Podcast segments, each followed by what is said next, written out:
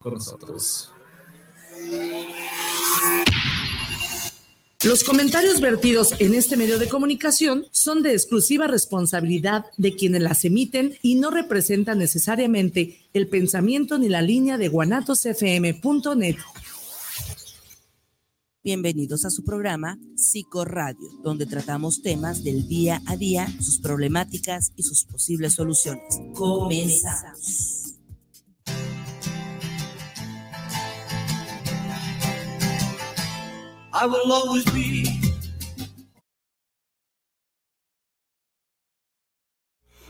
Hola, ¿qué tal? Muy buenas noches, amigos, amigas. El día de hoy aquí muy contento, muy entusiasmado, compartiendo micrófonos con muchas personas a las que aprecio y en las que vamos el día de hoy a compartir con ustedes los temas que siempre traemos martes a martes a de Guadalajara. Acuérdate que de Guadalajara es un programa que transmitimos desde la Perla de Occidente por aquellos amigos y amigas que nos acompañan desde fuera de esta ciudad, recordándoles que estamos aquí eh, desde las 8 de la noche y hasta las 9 en punto de hoy. Vamos a estar contigo en todo momento, esperando tus llamadas, esperando tus comentarios, tus dudas, tus inquietudes. Si Correo de Guadalajara eh, lo, lo transmitimos a través de varios espacios donde tú puedes estar a partir de este momento.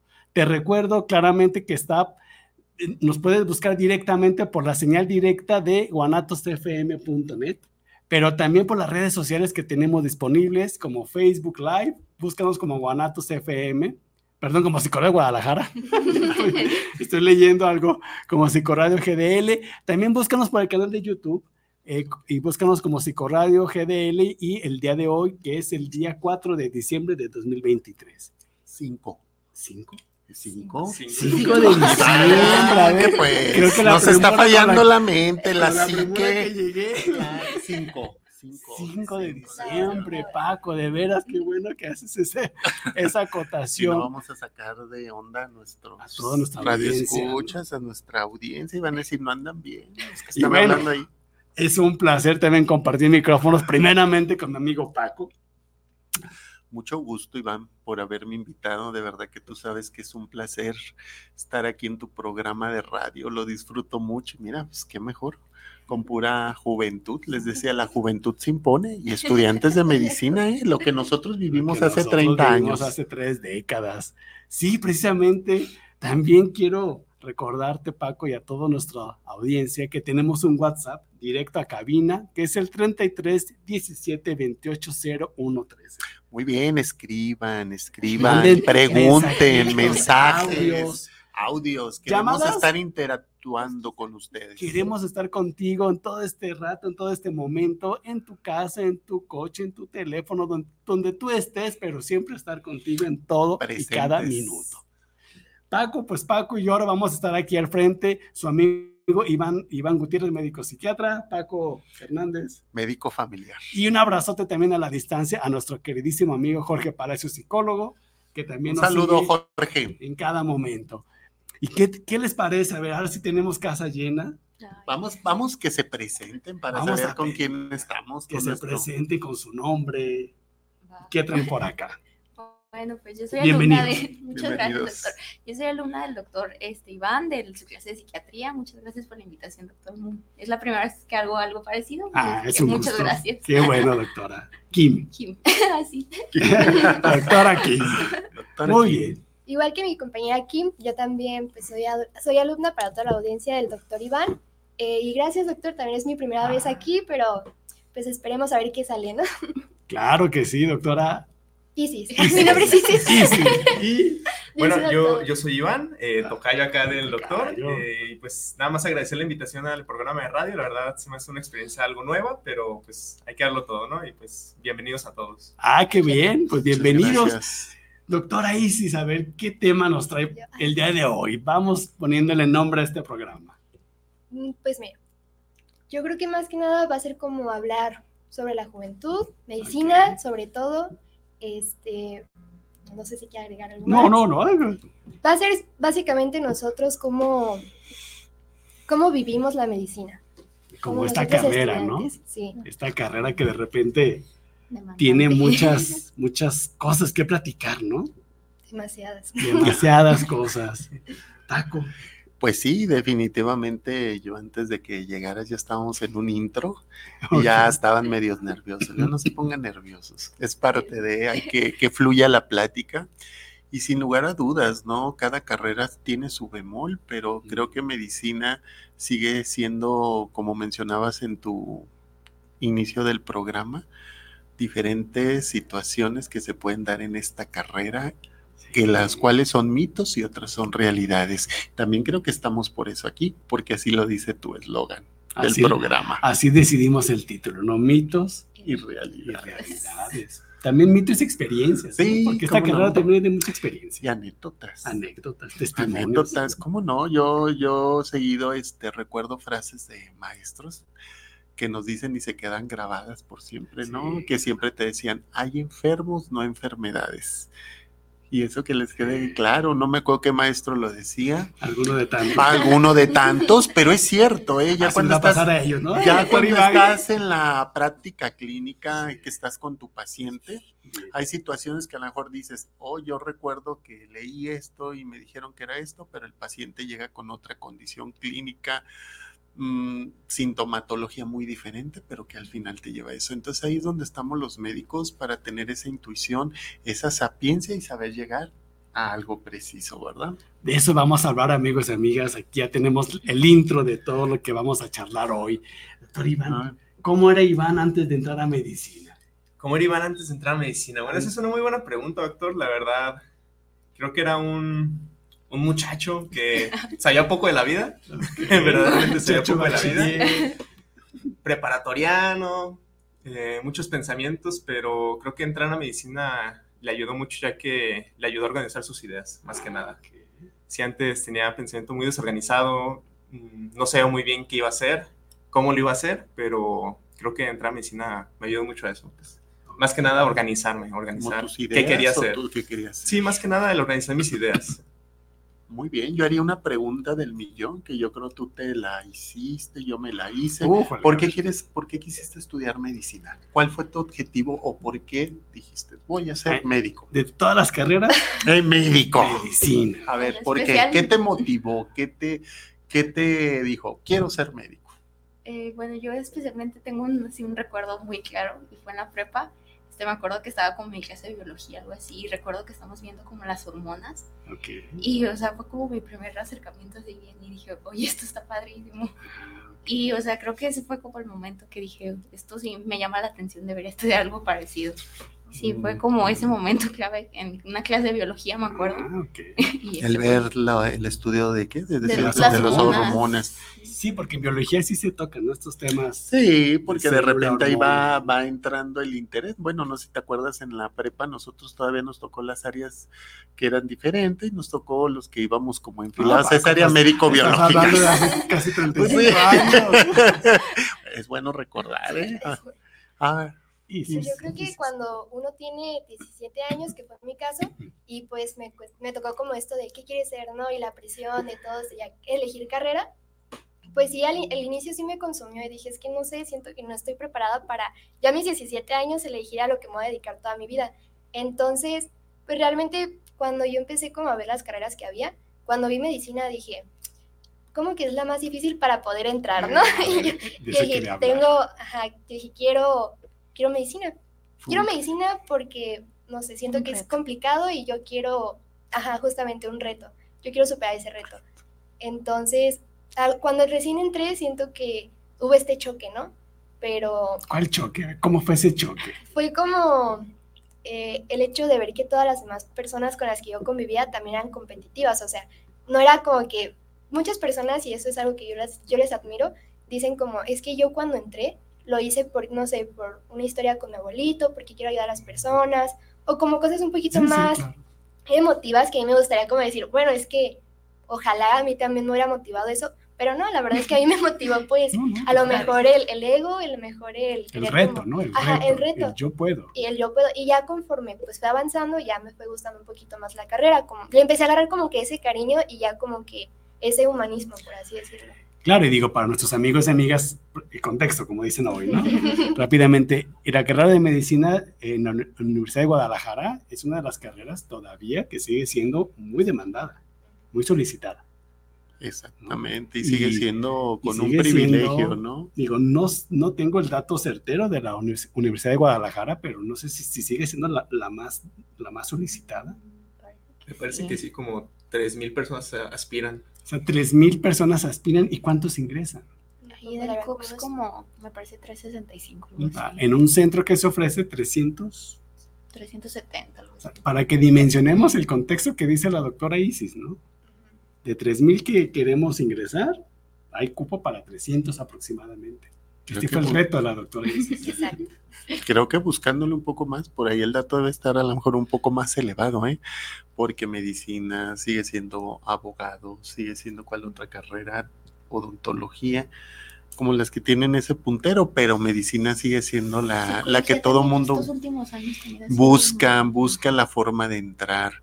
Pero miren, buen detalle el por qué cada quien dice el por qué entró, cada quien diferentes objetivos. A ver, ¿y tú, Iván, qué te llamó a estudiar medicina? Oh, caray, pues mira. A, ver, vamos viendo. a mí me llamó la atención algo parecido a la doctora Kim. Yo en la preparatoria, por ahí hubo unos concursos de conocimientos, ¿sí les platiqué, no, doctora? Sí. unos concursos de conocimientos, unas olimpiadas que se llamaban, no se llaman, de biología. Y yo me inscribí y dije, ah, me voy a inscribir a ese concurso de conocimientos, ¿no? De biología. Y claro que ingreso al concurso, nos preparan con temas extra prepa. Y yo la verdad que me encantaba escuchar células y ciclos, ¿no? Ciclos químicos, ¿no? De las células, mitocondrias, todo eso. Y bueno, rápidamente para ser puntual, ese concurso obtengo el segundo lugar. eso me motiva, digo, yo sin esperar mucho, a que el siguiente año, que fue el siguiente concurso, vuelvo otra vez a participar en la misma Olimpiada de Biología, pero ya como con más, con más colmillo, ¿no? Digamos. Y, ándale, que, que gane el primer lugar estatal, junto con otros más, con, otros más compañeros. Y eso como que me, me, empezó a gustar mucho, más que nada como la bioquímica. Yo entré en medicina como por la parte más de la Célula. bioquímica. A mí me encantaba la bioquímica. ¿Qué tal? Obviamente, entré primer semestre y dije, ¿qué es esto? ¿Cuándo voy a ver, ¿cuándo voy a ver lo que me gusta? la, Olimpiada. ¿Qué pasó con Iván? Entra primer semestre y ¿qué pasa con las primeras materias? Chin, yo la verdad me enamoré. Me enamoré de la ah, carrera desde el primer semestre. Eh, muchos dicen que el primer semestre es el primer filtro, ¿no? El primer filtro donde muchos se salen, muchos eh, dicen esto no es para mí, eh, no me gusta esta carrera o se les hace muy pesado. La verdad para mí primer semestre fue enamorarme de la carrera. Todas las materias me encantaron, no se me hacía algo pesado, algo que veía a diferencia de mis compañeros es que a mí no se me hacía pesado. Y se me hacía raro, digo, ¿por qué no se me hace pesado? Pero viendo un poquito más es porque, ok, no se me hacía tan pesado tal vez porque me gustaba tanto que lo hacía con gusto, estudiaba con gusto, hacía mis cosas con gusto. Entonces, creo que primer semestre fue primer contacto y amor a primera vista. Ah, hubo como un match. Sí, totalmente. ¿no? Doctora Kim, a ver, primer semestre, primeras materias. La verdad, para mí fue completamente distinto. Sí, sí. Eh, recuerdo que en especial tenía alguna maestra, el doctor Iván ya nos dijo que no quemáramos a nadie. Evitemos no, no, Pero la maestra te Pero ella sabe, ella sabe quién. Ella sabe quién. Este, la verdad, es como dice Iván, pues fue el primer filtro desde el inicio, ella siempre fue como muy dura con nosotros. Sí llegó como algunos comentarios, algo pues que te quitan las ganas, ¿no? Sí, claro. Pero creo que siempre hay de todos en toda la carrera. Pero pues a pesar de eso sí sufrí mucho, pero pues seguía. Y creo que eso la verdad sí me ayudó, ahora lo veo. Sí, ya me hizo, creo yo, una persona más resiliente. Ah, todas las, las malas experiencias, pero sí fue como algo más complicado, me siento. Digo, porque Paco, el ritmo de la prepa y el ritmo de la carrera. Fíjate que es muy diferente porque, ah, te digo, yo soy mucho de frases y me acuerdo mucho de maestros. En la prepa, uno maestra que nos dijo la maestra Carmen López Ayón, no sé si me iba aún, pero ella no decía maestra saludos, sino pues. La esperamos. Que y, y recuerdo que ella nos decía, disfruten la prepa porque es la mejor etapa de su vida y del estudiantado. ¿Por qué? Dice, porque cuando ustedes entran a la facultad van a empezar a ver ya una competencia. Ya no se van a ver como los clásicos compañeros porque vas a empezar a competir. Entonces realmente sí es un cambio porque bueno, en la prepa entramos la mayoría de 15 a 18 años. Todavía estamos en esa etapa de conocimientos, les digo yo, de, ahora digo de la aborrecencia, la etapa adulta. Luego ya en los 18 años tú entras a la carrera pero creo que sí te viene un choque emocional y yo creo que todo el mundo lo vivimos porque aquí dices, ah, caramba, ya de aquí voy a vivir. Yo de aquí voy a vivir, o sea, ya de lo que yo estudié aquí es de lo que yo tengo que ejercer mi profesión. Se acabó la época de a lo mejor de más relajo porque tú tienes, ya estás en una competencia y empiezas a ver que los compañeros en forma natural ya te empiezan a ocultar cosas, ya el otro que ya está según eso estudiando más, que ya se va a guardia. Entonces, psicológicamente sí te entra una presión. Porque te dices, ay, Iván, ¿cómo que ya se va a guardias? A, Jimmy, yo ni siquiera sé suturar. De repente compañías que hacían yo ya suturo, hago. Entonces, fíjense cómo psicológicamente hay. Y otra cosa que impacta, y no sé si les pasa a ustedes, que es de que entra una medicina y dice, ¿qué especialidad vas a hacer? O sea, imagínense, doble vez tu cerebro y ya está. Ah, primero déjame a cabo y después déjame ver qué quiero porque no sé. Y en el camino te vas a encontrar con situaciones muy difíciles y luego dices, ay, este doctor o esta doctora que da clases, ¿qué hace aquí? Pues parece que no y cada quien le da importancia a su materia.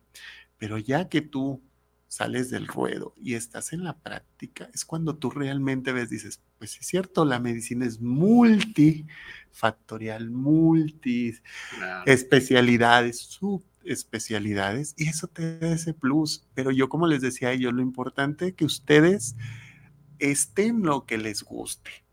No deben de buscar el ay, porque que mi papá es médico, que porque mi tía es el gran cardiólogo, el gran radiólogo. Siempre deben de buscar lo que a ustedes les guste. Porque si ustedes no hacen eso, Iván, se les hace muy pesado. fíjate que esta presión psicológica, ¿cómo le fue a usted, doctora Isis, con esta presión psicológica, esta presión? Al inicio, ¿no? Al inicio. Como usted llegó a la carrera de medicina y ¿qué empezó a pasar?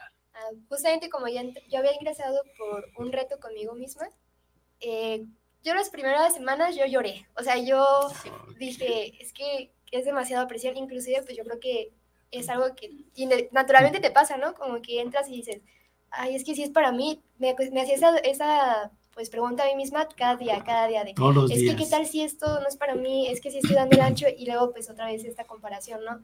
De que, ay, es que mis compañeros ya están estudiando más, o ay, es que una pregunta que ahorita ya lo veo como estaba un poquito más pues arriba, de, pues bueno, ya en primero, eh, a veces hacían preguntas que yo veía que uno de mis compañeros respondía y decía, ay, es que yo, yo, de, yo de verdad leí, pero no, o sea, ¿cómo es que él sabe y yo no? Entonces uno se empieza como que a hacer esa comparación y eso al inicio fue como lo que a mí me, me acababa totalmente. ¿Y, ¿Y, eso cómo fue cambiando? Ah, actualmente.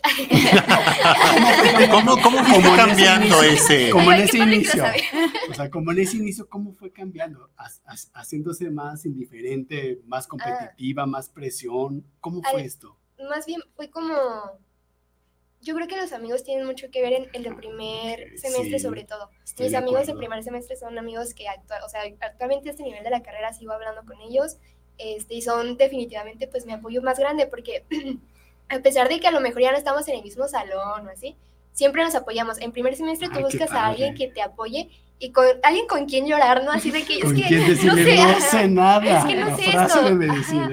Era, era un mensaje, ¿no? En la noche yo diciéndole a mis amigos de que, oigan, es que quiero llorar o estoy llorando y otra de que, ay, yo también. Nos consolamos a distancia. Entonces eso yo creo que fue lo que más me, me ayudó a sobrellevar el primer semestre y pues poco a poco como que irle agarrando cariño a las materias. Por ejemplo, ya había momentos en donde estudiábamos todos anatomía, porque ya sabíamos que no sé, íbamos a tener, los viernes a nosotros nos tocaba ir al anfiteatro y eran preguntas, eran preguntas a más no poder y fue así como entre mis amigos ponernos en una mesita y hacernos preguntas y, y se ponía muy chido. Entonces yo creo que eso fue como cuando le empecé a agarrar como o sea que La red de apoyo tuvo mucho, mucho valor aquí. Demasiado. Demasiado. O sea, pudo como amortiguar por poner esa palabra, ¿no? Todo ese cambio de prepa a universidad. Sí, claro, yo también recuerdo, Paco, las, las primeras, yo entré en la tarde, en primeras clases fue en la tarde, recuerdo mucho maestro, Enrique Arteaga. Mm, el de anatomía. El de anatomía. Enrique mm, es que, ¿sabes qué? No, yo lloraba, bueno, no, no, lloraba literal, pero yo entraba y decía, no, no, es que, ¿esto qué es esto, no? Porque aparte nos llegaba y nos preguntaba a todos, ¿no? O sea, tú, tú el que sigue, el de atrás, el de adelante y, y el que no sabía, pues era como más presión al que siguiera, ¿no? Y yo recuerdo esas clases de morfología, bueno, terriblemente angustiantes. Pero bueno, la red de apoyo, también a mí la red de apoyo, ¿cómo te fue a ti con tus amigos? Fíjate que lo que comentan aquí las doctoras y el doctor, pues es algo importante si tienes esa red de apoyo y antes pues no teníamos el celular ni el WhatsApp, era la llamada. Y si te hablabas era como el consuelo, ¿no? Que te marcabas y, oye, ¿cómo vas estudiando? ¿Cómo te va? Oye, que está muy difícil.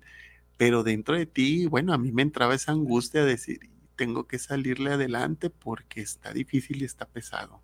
Pero es algo que me gusta. Entonces de repente sí es ese choque, ¿no? Sí es el apoyo, sí también es el vacilar con quien te apoyas, pero luego también ves quién realmente no te comparte. O sea, ahí también hay que ser honestos. Hay gente que nomás abarca para acá y yo quiero todo para mí, no te voy a decir nada. Entonces también cuando tú dices, ah, caramba, aquí ya se acabó realmente una amistad como más sincera en esos aspectos. No sé cómo has vivido tú eso. Bueno, yo la verdad en respecto a amigos, eh, yo lo mencioné mucho en, bueno, lo mencioné en la última clase que tuvimos con el doctor. Eh, yo en medicina no encontré amigos, la verdad. Desde primero encontré familia. Eh, algo que, que, me ha gustado mucho, como les digo, yo me enamoré en primero y creo que en gran parte fue por, por los amigos que pude hacer. Algo que hasta la fecha seguimos agendando juntos. de hecho, apenas hasta este semestre nos separamos ya en dos grupitos, pero todavía sigo agendando con seis, siete personas nos vamos juntos a un bloque y la verdad, agendar con amigos, eh, con alguien que conoces, con alguien que sabes que te va a apoyar, que no va a ser una competencia egoísta, sino una competencia que va a ayudar a todos a crecer. Solidaria, ¿no? Una competencia solidaria, solidaria, perdón. La verdad es una experiencia hermosa, por eso digo que cada semestre que pasa me gusta más medicina. Te tocó familia. Más que nada por Fíjate que a nosotros nos tocó otra época donde nos asignaban grupos Éramos el grupo del primero a cuarto, de quinto a... cuatro semestres juntos, de lunes a sábado. De lunes a sábado. Mañanas, tardes, noches. o sea, fue diferente. Ahora ya ustedes que los créditos, que ya muy, muy modernos. el sistema rígido le llaman, porque era así como igual para todos. Pero hasta cuarto semestre cambiamos a, a, a otra sede ya. Que, eran las clínicas. Como ustedes en quinto, ¿no? Sí, eso se, sigue manteniendo. Pero bueno, a mí también fíjense que los amigos, y es fecha, ¿eh? digo, Paco es un ejemplo, 30 años, 30 años. pero yo me sigo, nos seguimos todavía este, compartiendo con mis amigos de primer semestre, con Víctor Hugo, con Jorge Topete, con, con no sé, puedo decir más personas, ¿no? Y que no las diga no significa que, no, no recuerde, simplemente son muchos. Nos seguimos manteniendo en contacto, ¿no? Y de repente nos acordamos, ¿te acuerdas? En primero, en segundo. Y sabes que a final de cuentas lo veo lo más bonito, ¿no? Y yo reconozco a cada uno de mis compañeros, la mayoría creo que tenemos especialidad y los que no la tienen también muy dignamente son médicos generales pero el que tú te veas en el hospital o que te veas y que te sigas saludando con aquella camaradería, como aquellos muchachos que nos conocimos, les digo ya los párvulos a los 18 años, es bonito. Y que tú te veas y con aquel gusto, con esa empatía, con esas formas, decimos, seguimos siendo los mismos. Así tengas tú ya el Así pasaron 30 años. Así pasaron, creo, creo, creo que es bonito y cada quien yo creo se ha abierto camino en las diferentes áreas. Y, muy bien que nos ha ido, yo creo que a la mayoría de nuestros compañeros. Entonces sí es bonito recordar, porque como dicen, seguimos recordando esa época como ahorita de ustedes, de estudiantes, que nos tocó otra época de estudio, mejor otro tipo de maestros, otras condiciones sociales, económicas, políticas. Tecnológicas. Tecnológicas. Fíjense qué importante es estamos hablando de hace 30 años que nosotros entramos a una facultad, ahora a sus tiempos de ustedes. ¿Qué han visto, por ejemplo, Kim, en la tecnología? ¿Qué tanto te ha aportado? ¿Qué tanto crees que beneficia o perjudica? Pues este, creo que el ejemplo más grande lo tuvimos hace algunos años, pues con la pandemia. Yo de verdad no sé qué hubieran ah, hecho en esos tiempos eh, sin tener la posibilidad, por ejemplo, de clases en línea, algo así.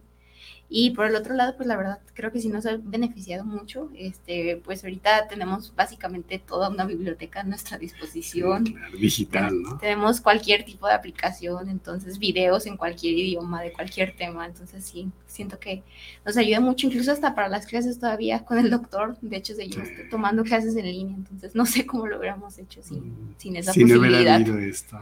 Sí, 2020 marcó un, un, cambio, un cambio en el profesorado y en el alumnado. Que bueno, pues eso fue otro punto, ¿no? Pero... ¿Y tú ves qué, qué punto negativo puede haber en eso de la tecnología? A ver, me, me gusta a mí siempre también que les digo que conmigo rotan residentes de medicina familiar y siempre les hago la pregunta, a ver, yo se las hago a ustedes, ok, ahí está el beneficio, pero ¿tú qué crees que sí nos puede perjudicar en cierta forma tener tanta tecnología. A ver, yo creo que sí hay, hay, algún, hay un lado ahí que yo sí lo veo. A ver, ¿ustedes qué ven? Cuando nos empezamos a ser dependientes, por ejemplo, este, no sé, cualquier cosita ya no nos, como que no, no razonamos en déjame lo aprendo o deja realmente lo, lo sé. Más bien es como, ah, si no me lo sé, pues lo, lo googleo y ya este, digo la respuesta correcta y al final de cuentas voy a tener el reconocimiento de que sé algo que, que respondí, ¿no? No sé. sí creo que principalmente eso es lo que más puede llegar a afectar, más en una carrera como la de nosotros.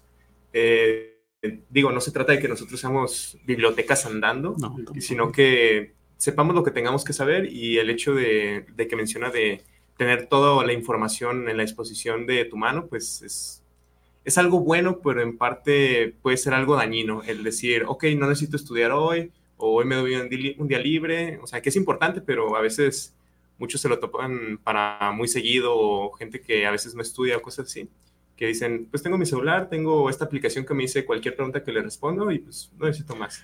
Y creo que eso puede dañar mucho a las futuras generaciones de médicos. Fíjate que en ese aspecto, perdón Iván, este hago ese análisis con mis residentes y por eso les lancé la pregunta.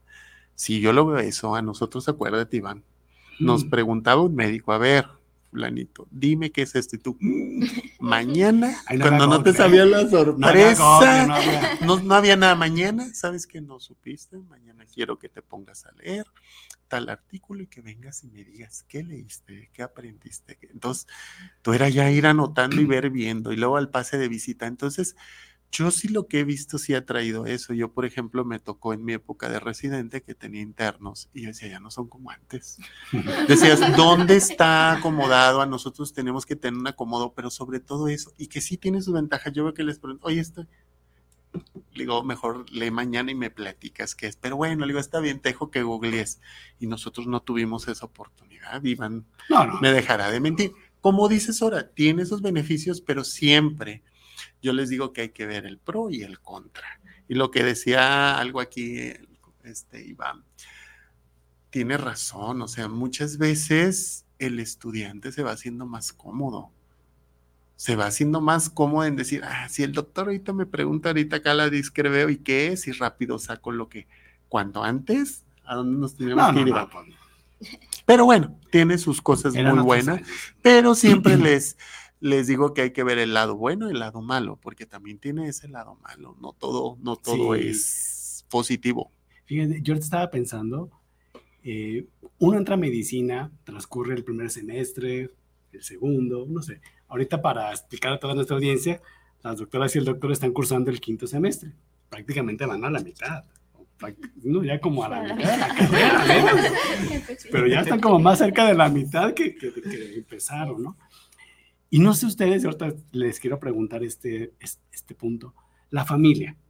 Digo, de repente la familia pierde dimensión del tiempo, ¿no? Nos ven en, en las clases, en laboratorios, nos ven vestidos de blanco porque de repente empiezan a pedirnos. Ya desde ahí te consideran doctor. ¿no? desde ahí ya eres el doctor. Amigos y familia como que pierden la dimensión del, del, tiempo, ¿no? ¿Cómo les ha ido con, con este camino, doctora Isis, en la en mi caso es que no sé, cuando yo inicié, yo inicié en primer semestre, a mí ya me decían como, oye, es que me duele la cabeza, ¿qué me tomo? Y yo, ay, ay, es que me siento muy mal, y yo, ay, pues ve al doctor. y ya, entonces, eso con parte de mi familia, como que todavía ellos ya pensaban que yo al iniciar la carrera ya iba a saber todo de medicina, o sea, yo ya les iba a poder recetar y todo, y yo no, o sea, poco a poquito les tuve que ir como explicando, porque también fue como el choque de, de a lo mejor y no salía como antes, por ejemplo, con mi familia. Había un evento y yo, ah, ay, es que, es que tengo que estudiar, y no, es que ve, ve a la fiesta y ya cuando regreses estudias. No es que si voy, no sé, a la fiesta familiar, pues ya no voy a, entonces no voy a poder estudiar lo mismo que puedo estudiar desde ahorita. Entonces como que ese choque, al menos yo sí lo vi en mi familia, como más, es que Isis se está apartando un poquito más, o ay, es que casi no tiene tiempo, o dice que está todo el tiempo haciendo tarea. Y bueno, o sea, sí, era cierto, sí, era cierto. Y de repente abrí la puerta y yo estaba de que dormida, pero no era porque no estuviera estudiando, sino porque a lo mejor ya había estudiado en el tiempo que yo no, no me veían, entonces de repente ya me veían dormida y era como, a ver. Pues, ¿Dónde está el...? Ajá, y yo no, es que, o sea, es que me, me desvelé, entonces ya como que les fui explicando un poquito cómo era de demandante la carrera y así, y ya, por ejemplo, ya de repente escuchaban ruidos a las 3 de la mañana y ya decían como, ah, es que sí, sí, no, es el diablo, ¿no? Es, sí, sí, es, como la madrugada, ¿no? Ajá, cosillas así. Sí, es que cambia también como esta relación familiar, ¿no? O con, con, con los familiares, con los amigos, Iván con los amigos. Es con la familia, ¿no? Pero a ver, ¿qué pasa con los... Ya vamos para allá, para, para lo, lo sentimental. vamos con los amigos Nos conectamos,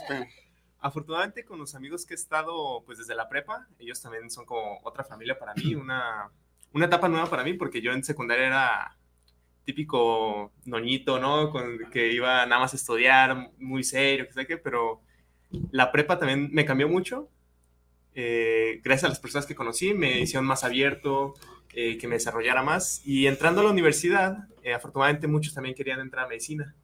Como estuve en una carrera técnica de citología e histología, mm. ah, pues la mayoría pues quiso entrar a medicina y pues afortunadamente la mayoría quedó. Oh. Y fue muy bueno porque aunque no estuviéramos en el mismo bloque, nos seguíamos encontrando, nos encontramos con gusto y de que fines de semana sí decíamos, oye, pues este fin tenemos libre, pues hay que salir. Ah. Y afortunadamente, pues sí, sí hemos seguido teniendo esa relación de que cuando son vacaciones, no, pues vamos a Mazamitla, vamos a, a mi pueblo, yo soy de Yagualica, vamos a Yagualica. Ah, Yagualica de González pues, Gracias a Dios eh, llevamos esa relación todavía de, también pues es otra familia. Reunirse. mi familia de la prepa y mi familia de la universidad la tengo ahí también. Hay una amiga de la generación Maya Rubalcaba, ah, de Yagualica. Yagualica, mira Maya, saludos Maya. Saludos. California. Ah, Frecuentemente se conecta. Ah, ok. Ojalá nos esté viendo Maya. Maya Rubalcaba Guzmán, una gran amiga con la que compartí los primeros semestres. El primer protocolo que nos dejaron fue con ella. Ay, ella y yo nos sacamos los protocolos. Los protocolos. Yo ni sabía que era un protocolo, ni siquiera sabía que era eso. Y el maestro protocolo. Y, y que la investigación y. Y que la pregunta a priori. Ah. A priori, ¿qué es eso? Y Maya, no sé, pues yo tampoco.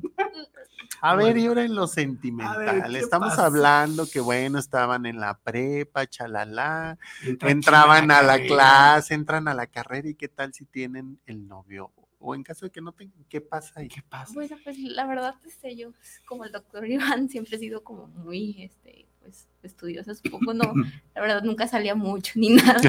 Entonces, como Socialmente. Que, no, entonces como que, por ese lado como que no me afectó tanto, pero pues ahorita sí, este, todo bien. En el, eh, también, pues, mi novio sí, también es, eh, es, muy introvertido también, entonces creo que por eso nos llevamos. ¿Estudia medicina? No, él estudia medicina. no, dice estudia economía. Oh. Eh, ah, ok, pues un saludote, ¿cómo Saludos. se llama? Ah, doctor. Que no, no, un saludo pues el secreto de amor. De economía. ¿De ser la, la, la carrera? Gracias. Entonces, este, lo, lo que comentaba, ¿no? Qué importante es todos esos entornos y algo que usted decía muy importante. Entramos a la carrera y ya desde que te pones blanco eres médico, ¿eh? Las preguntas te bombardean. Entonces, cuando les digo ahí nos entra mucho choque, ¿no? Oye, pues apenas voy entrando y ya quieren que diga y te quieres comer el mundo cuando realmente que podemos ver y creo que todas las carreras, pero medicina pues es una carrera que siempre tenemos que estar a la vanguardia, estudiando, eh, práctica diaria, como tú decías, Iván, esas experiencias que te da la medicina. Y otra de las frases que decía un maestro, no recuerdo su nombre, si no se lo decía, no, no es la ciencia perfecta ¿no? ¿Por qué? Porque en esa sí puede cambiar y puede cambiar en, como les decía, ya lo van a ver ustedes clínicamente, a lo mejor va a haber un caso clínico que le van a decir, tal como me decía el libro, tal como lo vi con el doctor Iván, pero otros casos se te van a salir y dices, nada que ver, porque eso lo hemos visto a los que estamos en la práctica médica tú dices, nada que ver este caso con lo que se refiere a sintomatología, laboratorialmente. Entonces es lo bonito de la medicina que nosotros le tenemos que buscar más allá, pero sobre todo lo que les decía a ustedes, que no se pierda ese humanismo, de verdad que no se pierda. ¿Por qué? Porque hemos visto que, ok, dicen las nuevas generaciones traen otras cosas, a lo mejor muy tecnológicos, muy científicos, pero ¿dónde dejas el lado humanismo? Creo que no se nos olvide esa sencillez y que estamos tratando con un ser humano. Mucha gente, ustedes lo van a ver, creo que es nuestra carrera, Iván, me dejas mentir, somos como los que nos tienen muy, como nos dan un valor muy grande. Y, y, eso yo lo he visto, ¿eh? O sea, tú puedes decir, yo soy el piloto del avión, yo soy el ingeniero, que les digo, yo a cada quien le doy su crédito y para mí es muy importante porque digo, qué padre, ¿no? Pilotear un avión tampoco es fácil, el construir puentes, y lo he visto en la consulta porque me ha tocado todo tipo de profesiones, pero cuando la gente te dice, no, doctor, es que su profesión es muy, y sí, cierto, ¿eh? nosotros tenemos que atender a nuestro paciente, pero recuerden que es el cuerpo. Claro. Y es algo muy importante. ese, precisamente para allá ese punto iba, doctora Isis, este asunto de elogiar de la doctora, quizás la única, no sé, en la familia, quizás sí, quizás no, quizás la que sigue del papá, de la mamá, ¿no? ¿Cómo se empieza a manejar este ego? Ya, desde, estudiante, ¿no? Porque lo que dice Paco es bien cierto, ¿eh? Comienza toda una vivencia de, diferente a la prepa, me refiero, ¿no? Demasiado. Diferente a la prepa. El ego, fíjate que ¿Cómo es una palabra muy, muy importante. Porque el ego. hay compañeros y compañeras que contestan siempre en las clases y también eso va va nutriendo también al ego, ¿no? Pero ¿cómo se empezó a manejar con la doctora Isis este? En mi caso, eh, no me considero una persona tan egocéntrica, claro que sí, creo que todos tienen su nivel como de egocentrismo, pero creo que al, menos a mí eso como lo que me nutre es como cuando me dan cierto reconocimiento. Y yo creo que no está mal, eh, siempre y cuando no seas, por ejemplo, bueno, en mi caso me ha tocado ver, eh, puedes responder todas las preguntas, puedes como ser esa persona que te hacen una pregunta, la contestas bien y el doctor te la reconoce de que, ah, es que si lees, ah, es que si haces esto o aquello.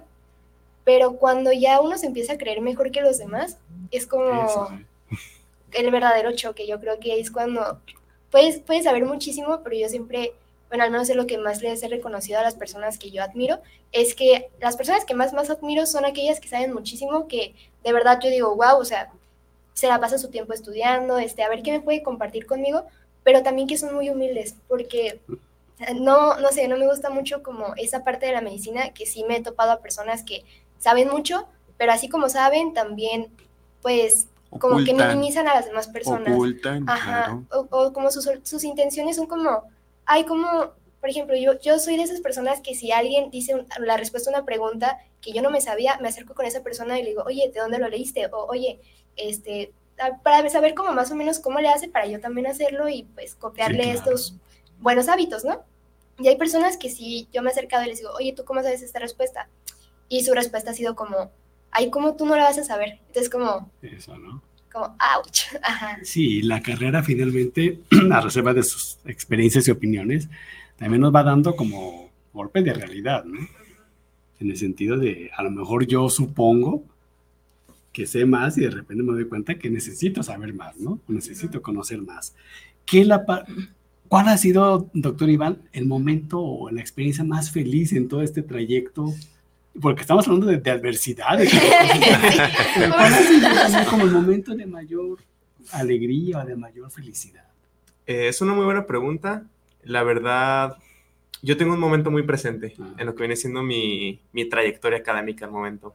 Fue en cuarto semestre, el semestre pasado, Eh, yo ese día me aparté de mis amigos porque tenía que hacer unas cosas y teníamos que desplazarnos de lo que venía siendo Cooks a la Escuela Antigua de Medicina. Mm. Nos íbamos caminando. Ellos toman su camino, se fueron adelante y pues yo me fui solo. Eh, pero cuando iba de camino, eh, no sé si ubiquen ahí como un, templo, un templo enfrente de un parque, ah. justo iba pasando. Un templo como gótico, ¿no? Ajá, ese templo. Ah, Creo que es el de Nuestra Señora del Rosario. Ah, el Padre Galván. Pero en, en, sí las vocaciones Nuestra Señora del Rosario, oh. pero es el de Padre Galván. El Padre Galván. Y yo iba pasando por el parquecito y en eso me, me llama un, un, señor, me dice, hey, doctor, doctor, venga, por favor. Y pues yo me acerqué, dije, llevo tiempo, no pasa nada, pues aquí estoy, ¿no? Pues a, ver, qué, a ver qué sale. Ya el doctor. eh, me acerqué a él, eh, era un señor, se veía que, que, tenía su casa, o sea, se veía bien vestido, que estaba bañado, pero estaba en estado de embriaguez. Me dice, doctor, estoy muy triste, me está pasando esta situación, me mandaron una carta amenazándome, que sabe qué, me mostró la carta, me la leyó y me dijo, doctor, ¿qué hago? ¿qué puedo hacer yo? Y yo me quedé así como de, pues, pues, ¿qué le digo, no? Eh, lo único que se me ocurrió decirle fue decir, eh, usted no se preocupe, eh, sea como sean las cosas, pues todo está en manos de, pues, de, Dios, ¿no? Le dije, todo está, estaba sentado enfrente del templo, le dije, todo está en manos de Dios. Y dice, es verdad, ¿verdad? No me tengo que preocupar, no me preocupo, todo bien. Le dijo, usted no se preocupe, solamente pues cuídese, cuida a su familia y pues eh, no busque problemas, usted pues tranquilito, ¿no? Y se me hizo gracioso también porque me dice, ¿cómo se llama, Doc? Y yo, no, pues me llamo Jesús. Jesús Iván. Ah, Y ya cuando iba camino a la escuela antigua medicina, o sea, ya en mi camino de vuelta, eh, recordé las frases de, mi, de, mis, de mis doctores, de mis maestros. La mayoría de pacientes que van a consulta no están enfermos, solamente necesita que los escuches. Escúchalos, dales tus consejos y con eso te lo prometo que la mayoría se va a sentir bien. Y yo me fui, eh, lo vi cuando me fui, él ya estaba feliz, ya estaba eh, parándose otra vez como para tomar fuerzas para ir a su casa de vuelta y ahí entendí lo que es tratar al paciente, como mencionan, tratar al paciente, no una enfermedad. Estás hablando con una persona y al final de cuentas, el ayudar a esa persona que no tenía nada que ver con medicina, no tenía nada que ver con, con otro tipo de cuestión, solamente era escucharlo y pues darle un consejo que tal vez no necesitaba mucho en ese momento. Sintió el alivio. Y eso, como... Yo me sentí muy feliz, fue... aunque fuera de las experiencias más raras que he tenido en mi vida. Pero, te van a pasar las muchas, más felices que he tenido. Muchas. Así que sí. ¿Y a usted, doctora, aquí? Mi mejor experiencia también. O el momento. Así, algo. Algo trascendente. Que digas esto. Emocionalmente. Hasta este momento. Ay, pues no, la verdad no está tan padre como la de Iván. No, bueno, bueno, pero... creo que de las experiencias que más recuerdo, este, quizás no la mejor, fue un poquito, este, también, este, choqueante para mí. También la primera vez que presencié como alguna muerte. Ah. Este, de hecho tuve la, la suerte de que me tocó también ese mismo día, que fue la primera vez que fui a hacer una historia este, clínica. Entonces, este, también pues fue algo como que me dejó también marcada en ese momento. Este, ¿Cómo fue la experiencia emocionalmente? Eh, recuerdo que yo estaba con mi paciente, este, en ese tiempo estamos en el, no en el piso, pues en, la, en el área de geriatría, y yo estaba entrevistando a mi paciente, y recuerdo, o sea, al paciente de al lado, de repente escuché así como un grito, nunca se me va a olvidar ese grito y ya este, recuerdo que nada más cerraron la, la, cortina que divide como a los pacientes. Este, y ya llegó pues también los familiares, también empezaron a llorar y ya pues como a los cinco minutos pues retiraron al, al paciente. También es algo que pues nunca olvidaré. Claro, una experiencia que marcó también aquí.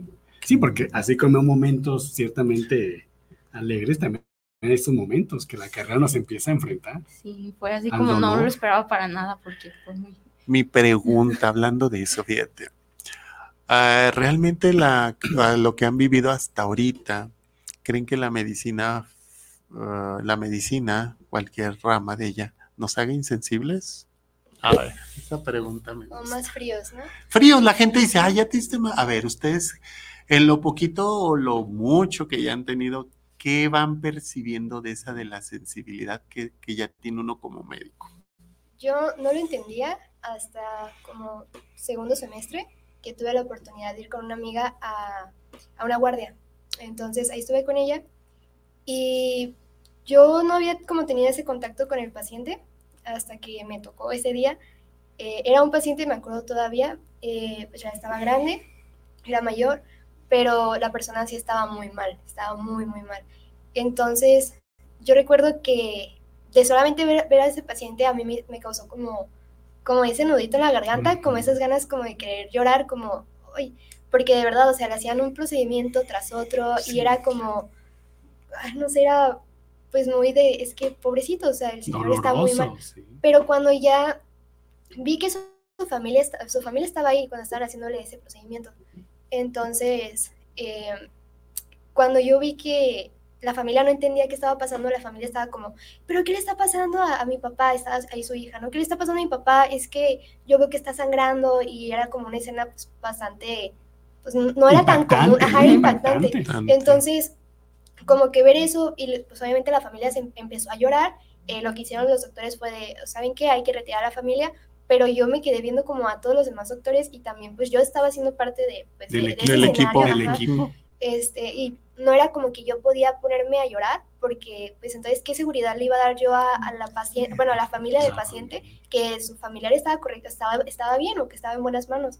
Entonces yo me acuerdo que ese día, me, o sea, me agarré ese nudo en la garganta que tenía y dije, no, no llores, este, simplemente... estaba aquí el nudo. Y me quedé, afortunadamente traía cubrebocas, pero es que yo estaba tratando como de no moverme, de no, o sea, no, hacer, no, no tenía nada de sentimientos. Entonces, ya cuando se retiró la familia, hicieron el procedimiento necesario y cuando dije, wow, fue cuando otra vez volvió la familia, ya estaba más estable el paciente y el paciente dijo, le dijo a su familia, bueno, llega a sus familiares y le dicen, pa, ¿cómo, cómo te sientes? Y el señor les dijo de, ¿sabes qué, hija? Me siento mucho mejor. Aquí gracias al doctor, gracias a los doctores. Entonces fue así como, en mi mente, yo creo que ese ha sido como uno de los momentos de más felicidad que he tenido, porque fue como presenciar una escena bastante impactante, pero también la más bonita de, wow, o sea, todo esto, todo lo que se hace, es por, para al final de cuentas ayudarle a alguien, ayudarle al paciente. Entonces, claro. a veces es necesario ser como frío, no mostrar. Pues sí, al menos como no perder, ¿no? Lo que estamos trabajando con lo que estamos sintiendo. Exacto porque es algo muy complicado. Martín Gómez manda muchos saludos al programa, saludos a todos ustedes. Martín, muchas gracias, te esperamos cada martes 8 pm en punto en Psicología Guadalajara. Francisco Esparza también manda muchos saludos al programa. Heriberto Cruz, saludos a los presentes, o sea, a ustedes, es su programa. Susi Torres, saludos al programa y pregunta, hace una pregunta Susi, dice, ¿cómo catalogan la humanidad a los familiares de los pacientes? ¿Cómo catalogan la humanidad a los familiares de los pacientes? ¿Como lo, humano? Yo creo que como... ¿Cómo ven la parte humana de los familiares? Mira, creo, yo creo que aquí tratando de responderle un poquito a Susi Torres, eh, sí es una pregunta que se las hacía, ¿no? Porque luego me decían, ah, es que no, no se hace uno insensible. Créanme que uno está con la humanidad doliente, lo dice ahí en nuestro honorable hospital, querido civil, ¿no? Pero les voy a decir algo, o sea, tiene uno que aprender, como tú dices, tú estás en tu trabajo y tú no te puedes poner a llorar, tú tienes que ayudar y hacer lo que tus conocimientos para que ese paciente salga. Y pasa algo muy importante porque, bueno, en mi familia sí me han hecho, es que tú te has hecho, no, o sea, cuando algo, una, un, algo que es muy prioritario y que una enfermera me dijo cuando yo iba a estudiar medicina. Yo iba a consulta, joven de 14 años y que quería estudiar medicina. Dice, ¿sabes qué es lo bueno y malo de medicina? Dice, lo bueno que tú sabes qué hacer, lo malo cuando hasta ahí se acabó. Y se me quedó muy grabado y, y ustedes lo van a ver. Porque cuando ustedes tengan a su familiar y que tú digas, hasta aquí se va a poder hacer las cosas. Es cuando a ti como médico, bueno, a lo menos a mí me ha tocado a muchos familiares, este, parte de mi papá, de con mi mamá, que me piden consejos, cómo va. Entonces ahí me toca esa parte de orientar en la parte médica. Saben que hasta aquí se va a poder hacer, la situación es crítica y todo. Pero no se quita ese lado humano, pero tú eres el médico y en ese momento no te tienes que poner a llorar Tú tienes que ser el, la, fortaleza para tu familia porque en ese momento tu familia es el que está depositando, tú eres el médico.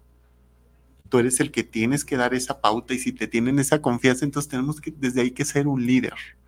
Después habrá los momentos, porque sí los hay, para que tú llores, porque es el lado familiar. Pero créanme que a mí sí me ha tocado muchas situaciones que me ha tocado pues a mis familiares hasta hacer el acta de defunción.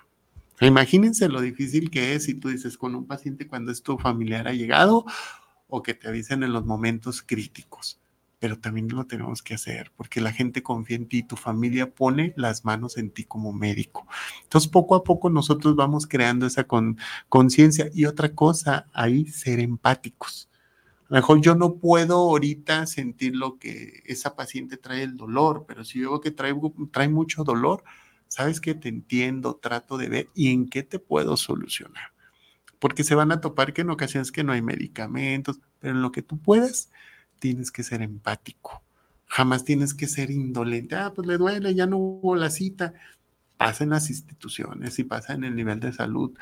Entonces, es lo que ustedes también deben de ir aprendiendo. O sea, a lo mejor no ponerte a llorar junto al paciente, pero sí tratar de tú solucionar en la medida posible lo que tú puedes hacer por él, como lo que tú decías te sentiste muy bien y dices, bueno, no hice lo, pero ya el escuchar, el ver o el tratar de hacer las cosas te va a dar ese plus como médico. Sí, es que realmente la carrera va ofreciendo muchas experiencias, ¿no? Hay veces los familiares, los amigos, las amistades, creo que tienen expectativas diferentes o ven las cosas de otra forma, ¿no? A lo que, a lo que se vive. ¿A ustedes cómo les ha ido con, con amortiguar toda esta expectativa que hay y cómo ustedes la viven? Y así, como analizándolo. Mm, como amortiguar más o menos se refiere como a lo que está viviendo en el hospital, más aparte de llegar a la casa con y lo que la familia espera, ¿no? ¿Qué tanto esperan de ustedes ahora que están estudiando medicina? bueno, a mí me gustaría como dar un yo creo que todavía no puedo dar un punto de vista tan profundo en eso porque aún no es como que me la he vivido 24/7 en el hospital para después llegar a mi casa, pero con lo poquito que he tenido, este, pues a mí me impresiona mucho a veces cuando llego y les digo a mis, pues a mi familia de, ay, este, hoy me pasó esto, hoy vi, hoy vi, un, hoy vi un paciente que presentó tal situación, ¿no? Mi familia a veces cuando yo les cuento algo, eh, se quedan como impresionados y me dicen, es que sabes muchísimo. Y yo, pero es que no les estoy contando lo que pasó, o sea, yo no puse nada, no, es que les cuento, es que le sacaron sangre y cómo, cómo es el proceso, ¿no? Para sacarle sangre, es que sabes muchísimo. Y yo, pero más bien es como, me gusta mucho hablar con mi familia en esos aspectos, porque ellos como que me hacen ver de repente otras cosas o, esas situaciones que yo no controlo de, de, ay, no, pues es que te va a tocar ver muchos pacientes así, pero, pero pues Así es la carrera. Y se tiene que ir aprendiendo, ¿no? Fede como dice Paco, se tiene que ir aprendiendo. Sari García manda muchos saludos y corazoncitos. Sari, te esperamos cada ocho días, Sari, ocho un punto. También Pao Papaya Sardó, felices fiestas, muchas gracias. Saludotes, dona Patricia Vargas también manda muchos saludos. Diego Estrada Arizaga, saludos al buen Diego. a los concejales y a nosotros, porque no sabe que tú venías, pero aquí está también. Alejandro Nuño también manda muchos saludos aquí. Aquí tengo también, ah, Lucía, Lucía Mora. Ah. Saludos. Ah, es Ana Lucía. Ah, pues es que me cambió los nombres. Yo la gusto para Ana Lucía. Es una alumna. ¿Por qué, ¿Por qué invitamos aquí hoy a, a ustedes? Pues porque ustedes son la voz la voz de la experiencia, de los testimonios que están viviendo hasta ahorita. La carrera de medicina va cambiando, va evolucionando. Ya lo decíamos, hace unos años era, de una forma, ahora se va haciendo de otra, acorde también a los contextos históricos, ¿no? Eh, si, hubiese habido, doctor Iván, algo, algo que, o más bien, ¿qué información hubiera querido saber antes de entrar a la carrera? Que llegó y dijo, yo no sabía esto y si me hubieran sabido, quizás hubiera sido diferente. Uy, es muy buena pregunta. qué cosa que hubiera sabido antes de entrar a la carrera me hubiera hecho pensar el si entrar o no. Yo creo que más que nada el tiempo que te, que te consume. El tiempo. Totalmente el tiempo que te consume la carrera. Si yo mi vida muy a gusto, de que entrenar mis deportes, eh, salía mucho antes, entre semana, y ahora me limité de que solo fines de semana puedo salir, ah, me tengo que desvelar para estudiar, porque yo soy muy nocturno, la verdad. De que todos mis amigos a las 11 de la noche, ya que voy a estudiar, me voy a dormir. Y yo a las 11 así buenos días, buenos días, ¿cómo están? empieza mi jornada. Sí, entonces, totalmente de el, el tiempo que me consume, porque le digo, empiezo a estudiar 11, 12, termino 3, 4, si me va bien, eh, dormir un poquito, me voy a la universidad. Eh, afortunadamente tengo bloques en la mañana. Llego 3, 5 de la tarde a mi casa, me duermo un rato y pues empezar otra vez el día, ¿no? a seguir hasta las 4 de la mañana. Totalmente. 4 de la mañana. Eso, eso hubiera querido saber antes. Sí, totalmente saber cómo iba a tener mis tiempos divididos, el tiempo que te consume y más que nada la cantidad de información que es. La cantidad, es muchísimo que aprender, muchísimo de cada cosa. Y todo Estudias algo y luego te metes un poquito en ese algo y tiene como 20 mil ramas y es como, ching, ¿cómo estudio ahora todo eso? Y clásico, el maestro del siguiente semestre dice, Ay, como ya, como ya, vieron eso, ya, lo saben. Esto ya lo saben y se pasa 20 días. Es fácil. Dios mío, pues no me acuerdo cuando lo vi. Usted, doctora, ¿qué, qué, qué, le hubiera gustado saber antes eh, pues, de elegir esta carrera? A mí lo quería comentar hace rato, pero yo no siento que esté, esté peleando algo así con el ego. Yo más bien creo que eh, tengo problemas con lo, con, lo contrario, dudo mucho de mí misma. Entonces, no tanto que algo que me gustaría saber, sino como darme un consejo a mí misma, ah, este, pues que sí puedo, que, o sea, que solamente siga intentándolo y si realmente pues siento que esto es para mí, este, seguir haciéndolo y pues ya, solamente me daría como ese consejo a mí misma más que Porque la carrera es así, ¿eh? La carrera es de ensayo y error. Claro. Y aprender más también de los errores. Claro, y, y, no es perfecta y nos podemos equivocar y están las cosas chuscas, ¿no? Voy a contar una. Ah, ¿no? Para que, para que les dé risa ahora de. Una vez estábamos, Iván, no voy a decir nombres, pero nos dio tanta risa. que nombres. Estábamos en el preinternat, no, estábamos en la clase de nutrición y nos mandan al civil nuevo este, que a pesar medir embarazadas y hacer, y una de mis compañeras, ¿no? ¿Cómo reímos, no? Le, le dice una paciente que pues se acaba de tener su bebé, pero no, y llega y le dice, oiga, ¿y usted cuándo acaba de tener su bebé? Le dice, no, ayer lo tuve por, me hicieron cesárea. Ah, no, o sea, o sea ese tipo de anécdotas. dijo gorda. Lo que, sí, porque la vio que creía que estaba embarazada, ¿no? Muchas anécdotas, este, podemos contar pero a final de cuentas, eh, como decía aquí mi compañero Iván, la medicina te va a dar muchas, o sea, también en ocasiones puede haber fracasos, pero no por eso nos debemos de tumbar. Hay un proverbio chino que dice, me caigo una vez, me levanto siete. O sea, apréndanselo, me caigo una vez, me levanto siete. Y tienen que, y tienen que este, hacerlo porque en ocasiones nos va a ir mal, ¿verdad? Y vamos a tener un día terrible, mejor así, hijo, la regué aquí, pero que sea lo mínimo. Y sobre todo, ustedes deben de estar seguros de lo que hacen. La seguridad ante todo, ante el paciente, y debes de estar tú con esa seguridad de que tú vas a hacer las cosas y vas a hacer lo mejor posible y aprender, ¿por qué no? Porque estás viendo por su bien, ¿no? Por su bienestar. Por su bienestar. Entonces, pues ese es el consejo, ¿verdad? Que, que se sigan preparando, que sigan, que digas voy a ser el mejor y como les dije, en su área, en lo que ustedes quieran ser cualquier especialidad o si se quedan como médicos generales, un médico general también puede ser muy bueno y, y siempre cuando también pasa ese rebote, ¿no, Iván? Salimos y luego, de la carrera, híjole, qué especialidad, ah, porque si no soy especialista, te tildan como, no sé si les pasa a ustedes, ¿qué experiencia tienes? ¿Qué especialidad tienes? Luego, luego la primera pregunta, tú dices médico, ¿qué especialidad tienes?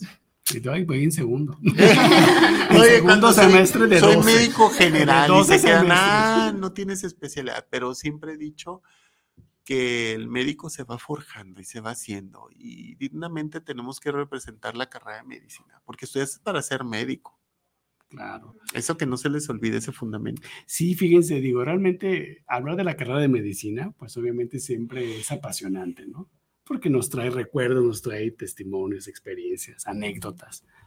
Anécdotas de todo tipo, en grupales, individuales. Pero finalmente, eh, el tiempo también aquí en Psicorado de Guadalajara se nos está reduciendo. y es momento de empezar a cerrar el programa, ¿no? Qué rápido. Sí, se pasa rápido cuando los, los programas son así de dinámicos, ¿no? Doctora Isis, ¿qué, qué mensaje eh, quisiera usted dejar a, a la audiencia sobre su experiencia en esta carrera de medicina que prácticamente va a la mitad?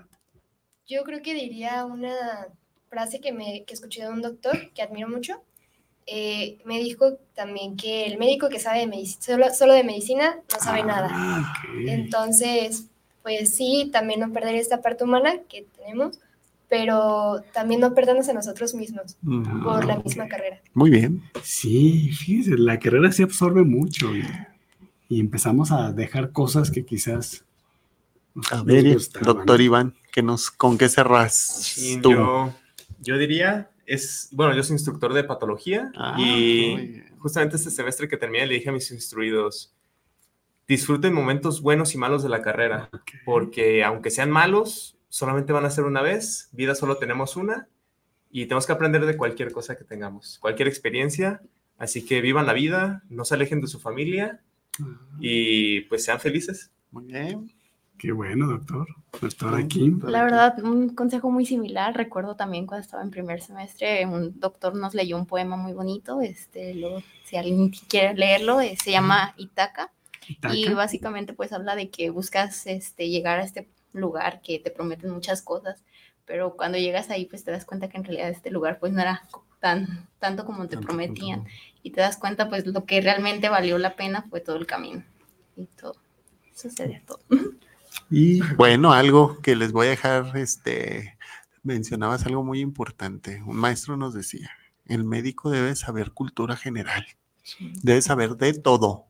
Un médico no nomás es medicina y se los y se los hago eso a mis tristemente en ocasiones ya cultura general no se sabe, no sabe ni qué capital de, de, nuestras ciudades de México y se las he hecho, ¿eh? O sea, no voy a ventanear quién es, pero ha habido con, mi, ha habido con mis residentes, pero que les digo, a ver, la capital, no es que, a ver, ¿estás en México?